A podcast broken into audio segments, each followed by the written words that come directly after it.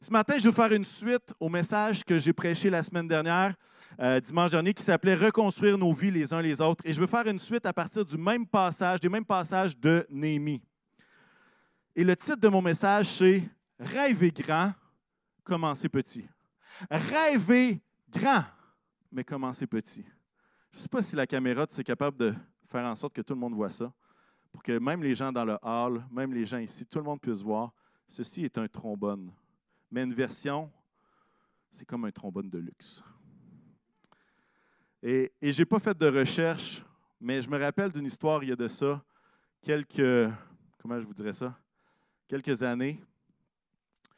Et puis, euh, il y a de ça quelques années, il y a quelqu'un qui s'était dit, si je pars d'un trombone, jusqu'où je peux aller? Et il s'était dit, je vais échanger ce trombone-là contre quelque chose d'autre. Et il cognait aux portes et il dit, hey, qu'est-ce que tu serais prêt à me donner pour un trombone?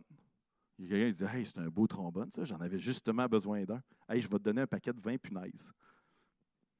Punaises, pas des punaises de lit, OK? C'est pas une bonne idée, ça. Puis après ça, avec ses 20 punaises, il a pris ça et il a dit Y a-t-il quelqu'un qui serait capable de me donner quelque chose de plus que ça? Qu'est-ce que tu serais prêt à me donner pour 20 punaises Pour accrocher des choses sur un panneau que les jeunes ne comprennent absolument pas ce que je dis parce que les autres, c'est tout électronique. Et après ça, de fil en aiguille, de troc en troc, qu'est-ce qui s'est passé? Le gars était capable d'avoir un terrain avec une maison en Saskatchewan pour un trombone de luxe. Quand même.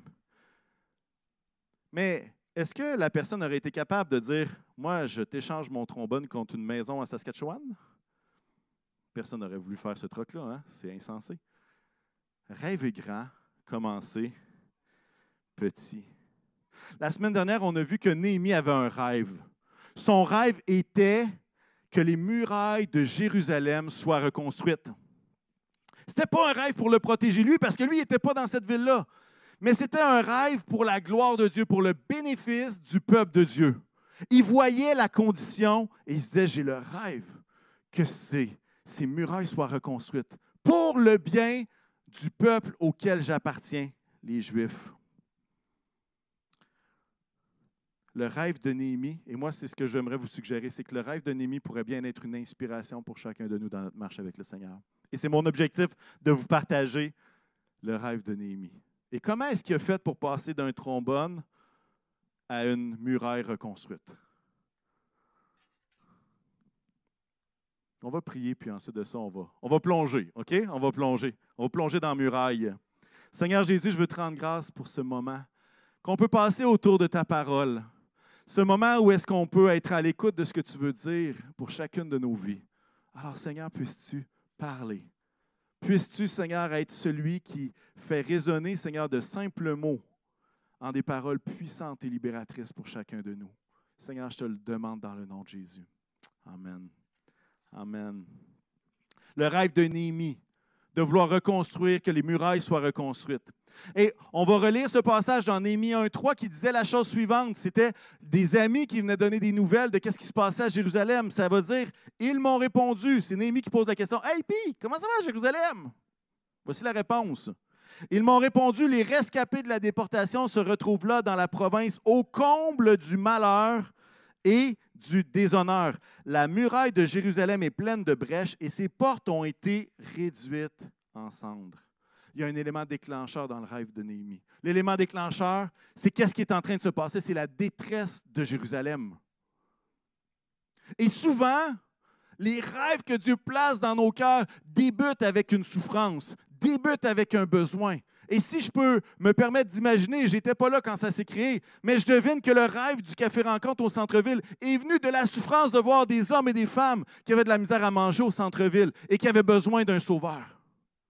Et je devine que le rêve, et je fais euh, une supposition, je rêve que les, les gens qui ont mis en place des filles jeunesse ont vu la souffrance des hommes qui étaient aux prises avec des dépendances, ils ne savaient pas où se tourner. Et ils ont décidé, il y a un rêve qui était né il y a un rêve, il y a une idée qui, germait.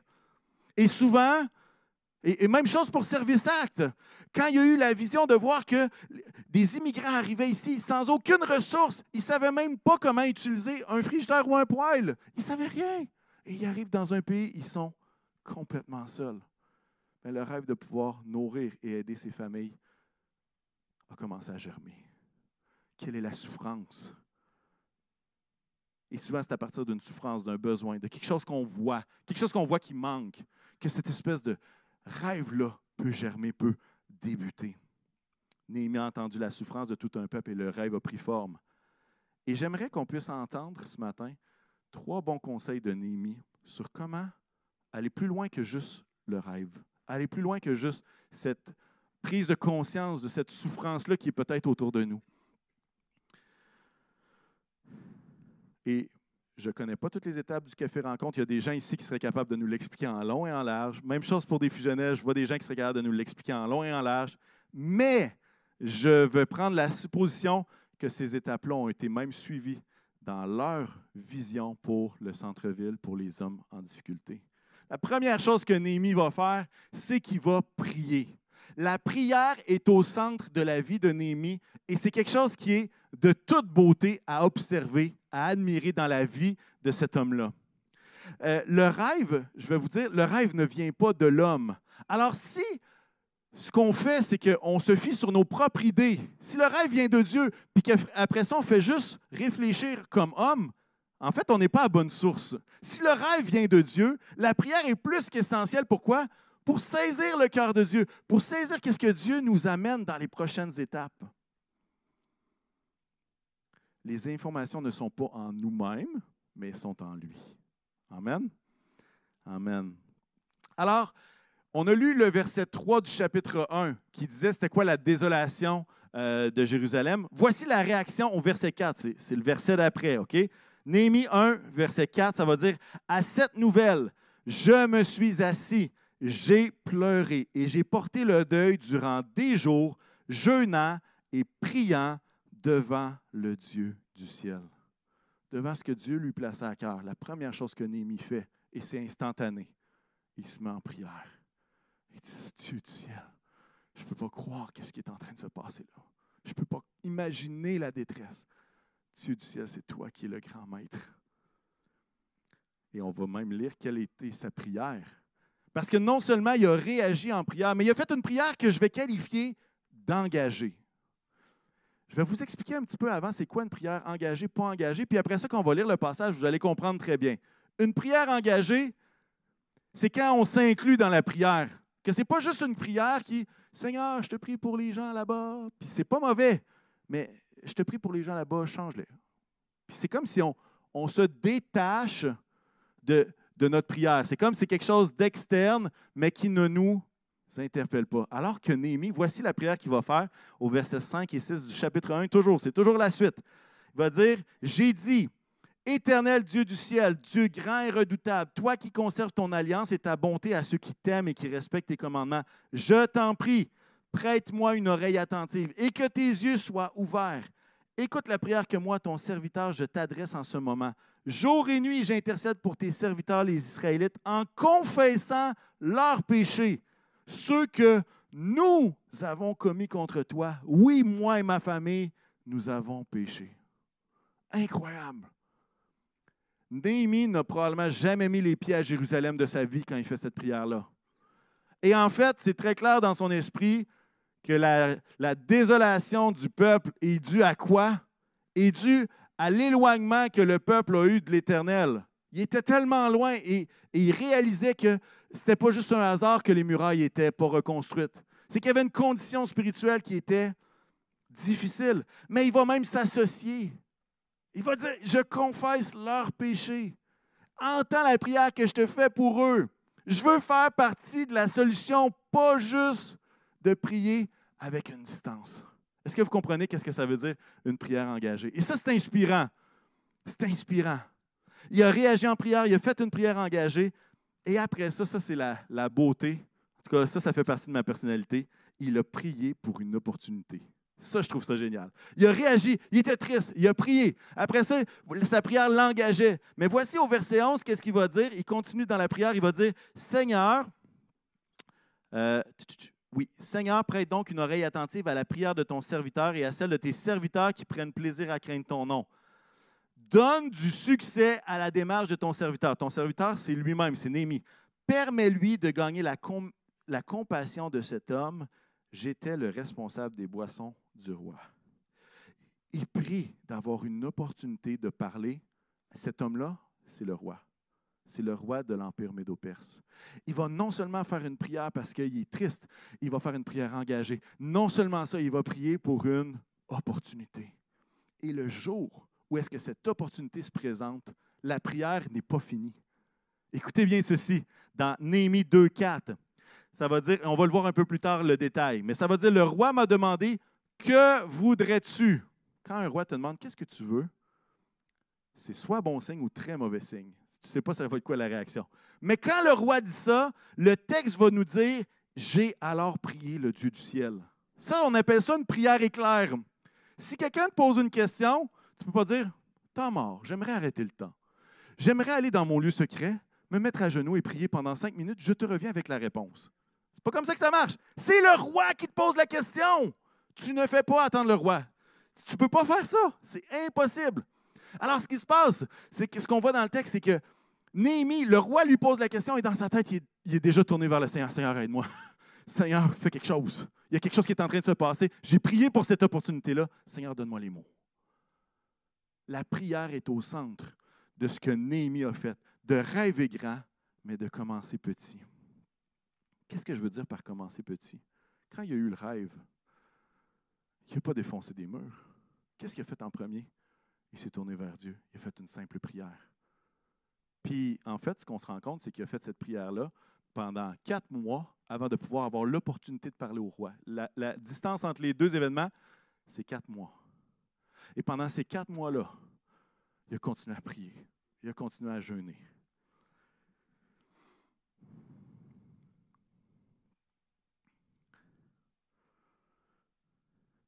Néhémie n'a pas juste prié en attendant que la muraille se construise par elle-même. Pas dit, puis en fait compte, entre vous et moi, Dieu est capable de reconstruire une muraille sans notre aide. Si tu es capable de créer le ciel et la terre, je ne m'inquiète pas pour lui. Dites comment il pourrait faire ça? Il nous a dit qu'il est capable de déplacer une montagne aussi. Moi, je n'ai pas beaucoup de moyens logistiques pour faire ça non plus, mais il est capable de le faire. Vous comprenez ce que je veux dire? Il n'a pas attendu que la muraille se construise par elle-même, mais il s'est mis en prière. Il a fait un pas. Et ça, c'est la deuxième étape. Rêver, mais pas juste rêver. La première étape, c'est de prier. La deuxième étape, c'est qu'il a fait un pas vers l'avant. Qu'est-ce qu'il a fait comme pas? Il a pleuré, mais il n'a pas juste pleuré. Il n'a pas juste été triste. Il s'est mis en action, il a jeûné, prié. Il était découragé de la situation, mais il a décidé de jeûner pendant des, des jours. C'est une action, ça. Et pour mettre un rêve de l'avant, écoutez-moi bien, pour mettre un rêve de l'avant, vivre des émotions, c'est normal. Mais c'est de faire un pas qui nous approche du but. Le fardeau qui peut être là va amener toutes sortes d'émotions, que ce soit la tristesse, que ce soit la joie de l'anticipation de ce qui s'en vient. Et vivre ces émotions-là, c'est normal, c'est pas négatif, c'est bon. Mais si on reste là sans faire de pas, ça meurt dans l'œuf comprenez ce que je veux dire? Néhémie n'a pas juste pleuré.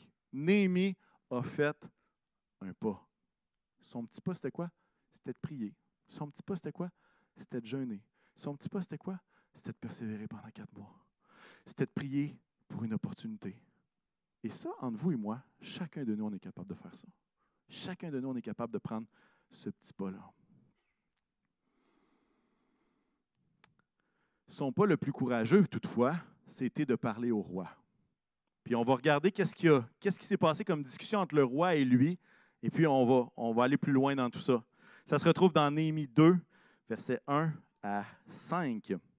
Alors, au mois de Nisan, ça c'est quatre mois après avoir reçu la nouvelle, la vingtième année du règne d'Artaxerxès, comme il me fallait servir du vin au roi, je l'ai pris et je lui ai donné le vin. Jamais encore je n'avais paru triste en sa présence. Le roi m'a demandé Pourquoi as-tu mauvaise mine? Tu n'es pourtant pas malade. Ce ne peut être qu'une peine de cœur. Ça, c'est le roi qui dit ça à Néhémie. Saisi d'une très grande frayeur. Retenez ce mot-là, frayeur. Je lui ai répondu que le roi vive toujours. Comment pourrais-je avoir bonne mine lorsque la ville qui habite les tombeaux de mes ancêtres est en ruine et que ses portes ont été dévorées par le feu? Le roi m'a demandé, Que voudrais-tu? J'ai alors prié le Dieu du ciel, hein, c'est ce qu'on a vu tout à l'heure, et répondu au roi, si tu le juges bon, et si moi, ton serviteur, j'ai obtenu ta faveur, j'aimerais que tu m'envoies en Juda vers la ville qui abrite les tombeaux de mes ancêtres pour que je la reconstruise. Wow! Ça, c'était un pas. Néhémie a été capable de faire ce pas-là parce qu'il a prié avant. Parce qu'en en fait, il faut comprendre que. Comment je pourrais vous dire ça? Être triste en présence du roi, pour nous autres maintenant, si tu es triste en, présence d'un ministre ou d'un premier ministre, tu t'en vas pas en prison pour ça. C'est juste normal. Tu n'es pas content de ce qui se passe. Mais à cette époque-là, si le roi n'aime pas ton attitude, c'est terminé, mon ami. Ça peut être terminé aussi rapidement que ça et c'est pas plus pas plus compliqué et c'est pas plus simple que ça.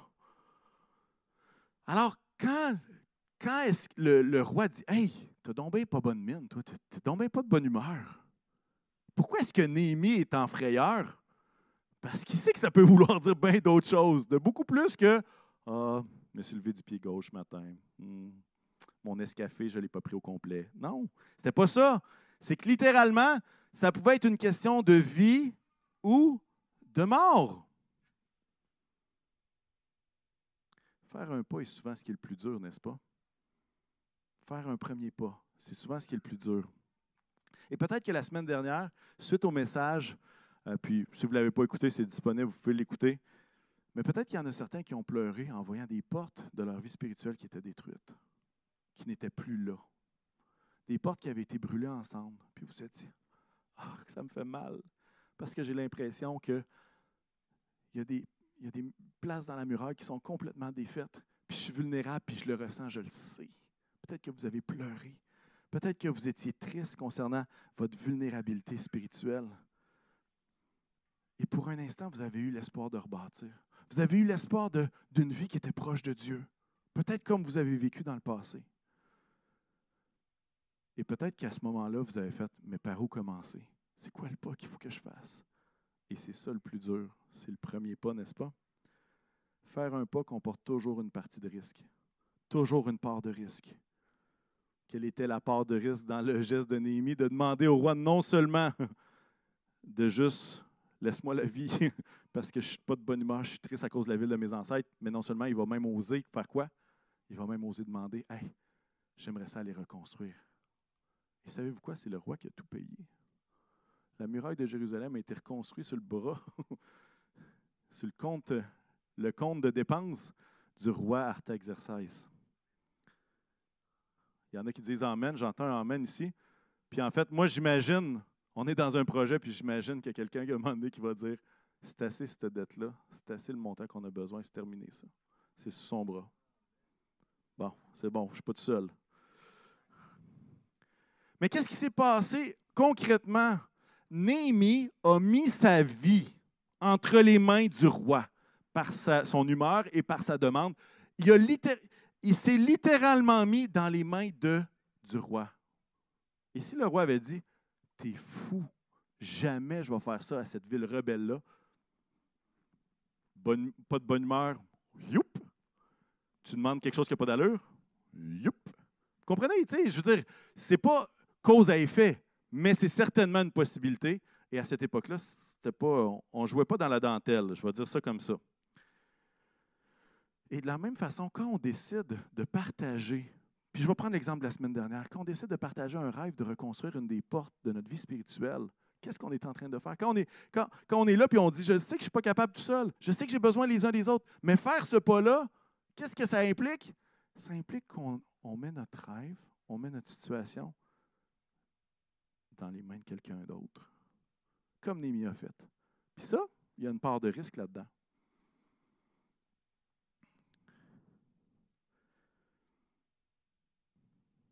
Néhémie peut nous inspirer. Peut-être vous dites, mais moi j'ai de la misère à faire ces pas-là. Vous n'êtes pas le seul. Mais Néhémie peut nous inspirer à faire des pas qui nous sortent un petit peu de notre zone de confort. Comme lui a fait un pas qui sortait certainement de sa zone de confort. Hein? Euh, on a toujours une crainte de sortir de cette fameuse zone confortable. Mais la réalité est la suivante. Et là, j'espère que vous allez bien me comprendre. Le problème quand on ne sort pas de notre zone de confort, c'est pas juste Ah, j'ai manqué la cible. Pourquoi? Parce que même quand tu décides de ne pas faire un pas, c'est un pas quand même. Tu as fait le choix de ne pas faire le pas hors de ta zone de confort. C'est une décision quand même. C'est un pas quand même, mais qui est en direction d'un autre rêve. Le fait de ne pas sortir nous amène à faire un pas dans une autre direction. Et peut-être que ce rêve-là se nommerait facilité ou je veux vivre ma vie sans aucun problème. Peut-être que ce rêve-là, c'est juste je veux que ce soit quelqu'un d'autre que Dieu utilise. Je ne veux pas que ce soit moi. Comme Moïse, hein? Hey, prends quelqu'un d'autre. Le fait de ne pas sortir de notre zone de confort, c'est un pas vers un autre rêve. Peut-être pas le rêve que Dieu a, mais peut-être un rêve qui est à l'intérieur des craintes, toutes sortes de choses. Puis je ne lance pas la pierre, je suis pareil. Mais c'est juste que des fois, on imagine que ne pas faire un pas, c'est juste banal. Mais au contraire, ça nous amène vers un autre rêve, vers un autre objectif, vers une autre, une autre cible. Je ne sais pas si je me fais bien comprendre. Et peut-être que le risque de ne pas faire le pas est encore plus élevé que celui de le faire réellement. Peut-être que le risque est plus grand de ne pas le faire que de le faire réellement. Puis pourquoi je vous dis ça? Simplement parce que moi, j'ai compris à travers les années que lorsqu'on est dans la volonté de Dieu, il n'y a pas meilleur endroit où être. C'est comme Jonas, hein? Il a fait un pas, il a pris une décision. La décision n'était pas dans la bonne direction, mais son rêve, ce n'était pas d'aller voir Ninive. Son rêve, c'était d'aller le plus loin possible. Et son choix de ne pas aller à Ninive n'était pas juste banal. Il était en direction d'un autre endroit. Ça, c'est une autre histoire. Je ne rentrerai pas dans les détails. Et voyez-vous, bien que Néhémie a ce rêve-là de reconstruire la muraille, bien qu'il ait un poste en vue. Parce que là, il faut comprendre que si tu es le gars qui amène le vin au roi, qu'est-ce qui se passe? C'est que tu as goûté avant. Puis si tu as goûté avant, c'était pour empêcher que le roi soit empoisonné. C'est le genre de poste qui ne serait pas assurable à CSST. Parce qu'à cette époque-là, euh, comment je dirais ça? Des idées de trahison, de complot, hein, ben ça c'est pas complètement terminé, mais c'était quelque chose qui, ça arrivait. Hein? Alors, il faut comprendre que le roi avait une grande confiance en Néhémie. Pourquoi? Parce qu'il lui permettait d'être celui de confiance. Si Néhémie ne prend pas le vin, il lui donne, il meurt, qu'est-ce qui se passe après? Non seulement il a perdu son emploi, il a perdu sa tête aussi. Vous comprenez? Parce qu'il n'a pas goûté à ce qui avait été offert au roi. Mais bien qu'il ait un poste bien en vue dans le royaume médo-perse, il n'a pas les ressources pour construire il n'a pas la possibilité de quitter son emploi à son propre gré. Il ne peut pas juste dire Hey, moi, je prends une année sabbatique, je m'en vais construire, j'ai le goût de construire. J'ai épuisé tous les projets Pinterest que ma femme m'avait demandé de faire. Maintenant, je veux me concentrer sur la muraille. Non? Il connaît même pas les habitants de Jérusalem. Il n'a pas l'autorité pour décider quoi que ce soit. En fait, ce que je veux dire, c'est que son rêve n'était pas réalisable. Ça ne se pouvait pas. Il ne pouvait pas le faire par lui-même. Mais il a décidé d'oser de faire un pas. Et c'est ce que Dieu lui demandait. That's de faire un pas. Fais un pas. Et ça nous introduit bien le troisième élément. Premièrement, prier. Deuxièmement, faire un pas. Troisièmement, en parler à quelqu'un d'autre. Némi l'a bien fait, ça. Pourquoi? Parce que de un, il en a parlé au roi, il a osé en parler au roi, mais non seulement ça, il en a parlé également aux gens de Jérusalem. La confiance du roi était certainement basée sur son intégrité et ce qu'il avait fait avant. Dans le sens, la confiance qui avait été développée entre le roi et lui. Mais clairement, que c'est la faveur de Dieu sur la vie de Néhémie qui faisait en sorte que le roi pouvait lui faire confiance. Et c'est la même chose qui va se passer lorsqu'il va adresser les gens de Jérusalem. Ça va être la même chose. Ça va être la faveur de Dieu qui va être l'élément qui va permettre que ce message-là, que ce partage de son rêve-là va pouvoir aller à un autre niveau. Si on lit dans Néhémie 2, versets 16 à 18, à ce moment-là, Néhémie est rendu à Jérusalem. Il a fait le tour des murailles, il a fait une, inspection de la ville de nuit pour que les nobles, les mages, les magistrats sachent rien. Et voici ce que ça dit dans Néhémie 2, versets 16 à 18. Les magistrats ignoraient où j'étais allé et ce que j'avais fait. Là, on parle de la visite de nuit, la visite de la muraille. Jusque-là, je n'avais rien dévoilé aux Juifs, ni aux prêtres, ni aux nobles, ni aux magistrats, ni à aucun de ceux qui exerçaient une responsabilité. Je leur ai alors dit, vous voyez vous-même la malheureuse situation dans laquelle nous nous trouvons. Jérusalem est en ruine et ses portes ont été réduites en cendres. Venez, reconstruisons la muraille de Jérusalem et nous ne serons plus dans le déshonneur. Verset 18, écoutez bien ça. Puis, je leur ai raconté comment la bonne main de mon Dieu avait reposé sur moi et leur ai rapporté les paroles que le roi m'avait adressées. Ils ont dit, levons-nous, mettons-nous au travail et ils se sont fortifiés dans cette bonne décision. Il semble qu'ici, le discours n'est pas fait à toute la nation le discours est fait quoi? Il va dire je n'avais pas parlé aux magistrats, aux responsables, à tous les gens qui étaient en charge. Maintenant, voici ce que je leur ai dit. Et ce qui se passe, c'est que Néhémie va adresser le sujet aux responsables. Et qu'est-ce qui va se passer? Dans le chapitre suivant, on va voir que ce n'est pas juste les responsables qui reconstruisent, mais c'est des gens du peuple également, des gens qui n'étaient pas parmi les responsables. Et ce qu'on est en train de comprendre, c'est que le mot, qu'est-ce qui s'est passé?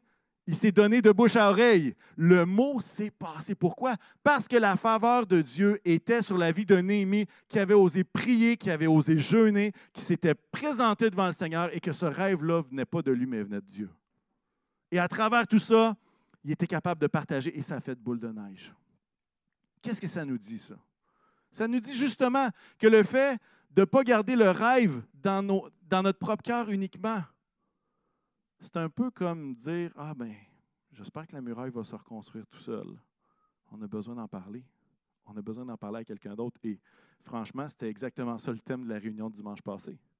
Si tu veux reconstruire ta vie, ça se passe les uns avec les autres. Si tu n'en parles pas, tu es juste les uns.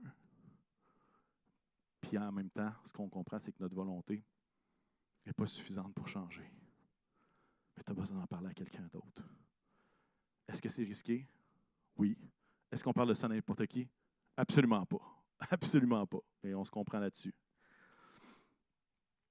Mais à travers Néhémie qui va parler aux nobles, aux responsables, ce qui est en train de se passer, c'est que Dieu lève un groupe qui vont aller beaucoup plus loin que Néhémie, qui vont construire beaucoup plus que Néhémie aurait été capable de faire tout seul. Néhémie a parlé de quoi? Il n'a pas dit OK, tout le monde, voici comment ça va fonctionner. Au point A, toi, tu fais ça, ça, ça, ça, ça. Toi, je sens que tu vas être bon pour réparer telle porte. Non. Qu'est-ce qu'il a fait? Il a présenté le besoin. Il a présenté le besoin. Il dit Regardez, la, la muraille est dans la désolation. La muraille, ça n'a pas de sens. Levons-nous. Il n'a pas donné tous les détails du plan, mais il a présenté le besoin. Et vous savez, c'est exactement le cœur dans lui, je crois. On veut présenter le besoin, puis le reste, c'est le Seigneur qui le fait. Et si ça fait boule de neige, à travers le bouche à oreille, ben merci Seigneur, parce que c'est lui qui va la reconstruire, la muraille, ce n'est pas nous. Mais nous, notre job, c'est de présenter le besoin. Puis le reste, c'est dans les mains de Dieu. C'est ça, faire un pas. Un, prier. Deux, faire un pas. Trois, en parler. C'est simple, n'est-ce pas? Mais, mais c'est puissant quand le rêve vient de Dieu. C'est puissant lorsque le rêve vient de Dieu. Ce pas des étapes qui sont complexes où il faut faire un, un grand plan, avoir toutes sortes d'études pour être capable de faire ça. Chacun de nous, on est capable de faire ça. Je ne sais pas si vous avez entendu dans les derniers mois cette phrase qui disait Une église où Jésus construit les vies. Quelqu'un qui a entendu ça? Main levée? Oui? Ceux qui ne l'ont pas entendu, je viens de le dire, vous pouvez lever votre main aussi. Une église où Jésus construit les vies, OK? C'est un peu notre mission. C'est un peu comment on s'enligne comme Église. Une Église où est-ce que Jésus construit les vies. Mais je vais vous donner un grand secret. Pour construire les vies, ça prend des gens qui vont rêver pour les enfants. Ça prend des gens qui vont rêver pour les couples.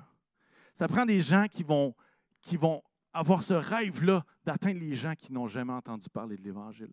Ça prend des gens qui vont être capables de rêver pour nos seigneurs. Ça va être des gens qui vont être capables de rêver pour la louange, pour qu'on puisse avoir un cœur qui s'élève, quand on va être enfin capable de chanter à travers nos masques. Ça va être des gens qui vont rêver à nos ados pour que la foi passe d'une génération à l'autre. Ça va être des gens qui vont, qui vont rêver que les générations puissent avoir des relations harmonieuses les uns avec les autres. Ça va prendre des gens qui vont rêver d'avoir des relations interculturelles qui vont être riches les uns avec les autres. Ça va prendre Des gens qui vont rêver d'avoir une ville qui est bénie par l'Évangile. Une église où Jésus construit des vies. Je peux vous dire que ça ne se fait pas juste parce que, ah, OK, bon, on construit des vies, j'espère que les pasteurs vont faire leur job.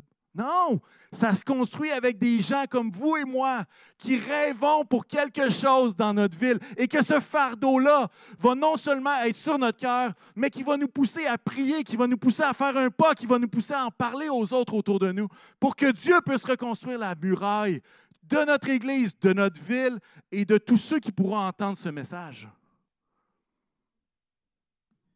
Moi, je crois que Dieu veut ranimer des rêves ce matin. Il y a des rêves qui sont là dans votre cœur, qui, qui sommeillent. Peut-être que certains, Dieu veut placer un nouveau rêve, je ne sais pas. Ça, c'est entre vous et Dieu. C'est entre vous, puis c'est dans vos temps avec le Seigneur, à, l'écoute du Saint-Esprit. Mais moi, ce que je dis, c'est qu'une église qui construit des vies, ça ne se fait pas en regardant quatre personnes sur l'équipe pastorale dire Hey, on a assez hâte que vous construisiez des vies. Puis je ne le dis pas méchamment, je fais juste le dire en, en termes que c'est ça une église où Jésus construit des vies. Crois que Dieu veut ranimer des rêves ce matin? Il veut ranimer le rêve d'être proche de lui, comme on en a parlé la semaine dernière. Il veut ranimer ce rêve-là d'avoir une relation de proximité avec Jésus. Et il ne veut pas que ça reste là. Parce qu'une relation de proximité avec Jésus, ça nous amène à quoi? À déborder. Et ce débordement-là, s'il n'est que sur nous, ce n'est pas un débordement. Le débordement, qu'est-ce qu'il fait? Il atteint les autres les uns les autres. Il atteint les autres. Qui pourrait vous bénir? Rêvez grand. Commencez petit. Rêvez grand. Commencez petit. Le temple de Jérusalem, puis je finis bientôt, je vais inviter l'équipe de musique à venir me rejoindre à ce moment-ci. Peu importe où est-ce que vous êtes, je ne vous vois pas, mais venez me rejoindre. Le temple de Jérusalem à l'époque de Néhémie était reconstruit, mais la vie des gens de Jérusalem était encore à reconstruire. Ça faisait 70 ans que le temple avait été reconstruit, mais la vie des gens était dans une telle désolation que les murailles étaient détruites depuis 70 ans. Tout le monde était dans un malheur, dans une détresse. Et, ça, c'est, comme je vous dis, c'est une image qui nous révèle la condition spirituelle des Juifs de cette époque-là. Je vais même aller plus loin que ça. Le carrefour, on est ici, il est construit. Tout n'est pas fini, on se comprend. Le carrefour est construit. Mais moi, je crois que la vie des gens du carrefour a encore besoin d'être construite. Puis j'inclus la mienne dedans. Ce n'est pas parce qu'un temple est construit que la vie spirituelle de tout le monde va super bien. Le temple était construit à l'époque de Jérusalem, mais il était dans une détresse telle. Et quand on regarde cette histoire de reconstruction, cette histoire d'un homme, Néhémie, qui avait tellement à cœur de rebâtir les murailles, et même qui était prêt à risquer sa vie pour que le peuple qui était à Jérusalem puisse revenir à Dieu. Ça ne vous fait pas penser à Jésus, ça? Ça ne vous fait pas penser à Jésus? Lui qui a tellement à cœur de rebâtir cette Jérusalem spirituelle, qui était prêt à donner sa vie pour que vous et moi soyons près de lui. C'est exactement la même chose. Néhémie est comme un type de Jésus qui vient reconstruire les murailles et qui vient, qui est prêt à risquer sa vie pour que vous et moi soyons près de lui. Même au niveau prophétique, Christ est venu rebâtir les murailles. Mais vous savez ce que le livre d'Apocalypse est en train de dire. Hein? Il dit que Dieu nous prépare une place. Dieu construit une nouvelle Jérusalem. Pourquoi? Pourquoi? Parce que c'est la même chose. Il veut prendre ses créatures, ceux qu'il a créés, et il veut les faire passer d'un état de détresse, de désolation comme le peuple de Jérusalem, et les faire passer dans un lieu où est-ce qu'il n'y a plus de malheur, qu'il n'y a plus de désolation, qu'il n'y a plus de tristesse, il n'y a plus de deuil, il n'y a plus rien de tout ça, mais c'est la joie d'être avec Jésus parce qu'on est proche de lui pour l'éternité. Cette Jérusalem-là, qui est reconstruite par Néhémie, C'est la même chose que Jésus est en train de faire aujourd'hui. Il rebâtit les murailles de nos vies pour qu'on puisse être avec lui pour l'éternité. Et ça, ça devrait nous réjouir. Et ça devrait faire en sorte qu'on ait plus de rêves. Pourquoi? Parce que je ne veux pas être seul au ciel. Je veux que les gens autour de moi y soient également. Je devrais entendre un amen à ça ce matin. On ne veut pas être tout seul là-bas. On veut reconstruire. On veut reconstruire les vies. Cette image-là, de Néhémie qui reconstruit, de Jésus qui reconstruit, c'est tellement puissant. Et par nos vies, Dieu va être partenaire avec nous pour construire cette nouvelle Jérusalem à travers les rêves qu'il place en nous, afin que plusieurs puissent passer de la détresse spirituelle à une vie près de Dieu. C'est le plus beau cadeau qu'on peut faire à cette ville. C'est le plus beau cadeau qu'on peut se faire d'être près de Dieu aussi. J'ai dépassé un peu mon temps, je m'excuse, Marianne. Pardonne-moi. Je m'excuse, Pasteur Paul. On va prier ensemble. Seigneur Jésus, aide-nous. Aide-nous à rêver pour toi. Aide-nous à entrer dans ce plan que tu as de rebâtir cette Jérusalem, cette ville où ton peuple réside, au niveau de l'image, où est-ce que ton peuple va résider dans cette nouvelle Jérusalem pour l'éternité. Seigneur, aide-nous d'être partenaires avec toi. Ranime les rêves de proximité avec toi, je te le demande, c'est ma prière. C'est ma prière. Ranime, Seigneur Jésus, ce rêve-là. Ranime ce rêve-là. Et Seigneur, je veux te prier que chacun de nous, et je m'inclus là-dedans, on puisse oser faire un pas. Pas juste être dans la tristesse ou pas juste prier, mais de faire un pas. Aide-nous à sortir de nos zones de confort et aide-nous à fixer nos yeux sur ce qui est le vrai rêve. Pas juste la facilité, mais le vrai rêve que tu as pour nos vies. Seigneur Jésus, je te prie que tu puisses continuer de bâtir nos vies et que tu puisses continuer de bâtir les vies de ceux qui nous entourent. Dans le puissant nom de Jésus. Amen.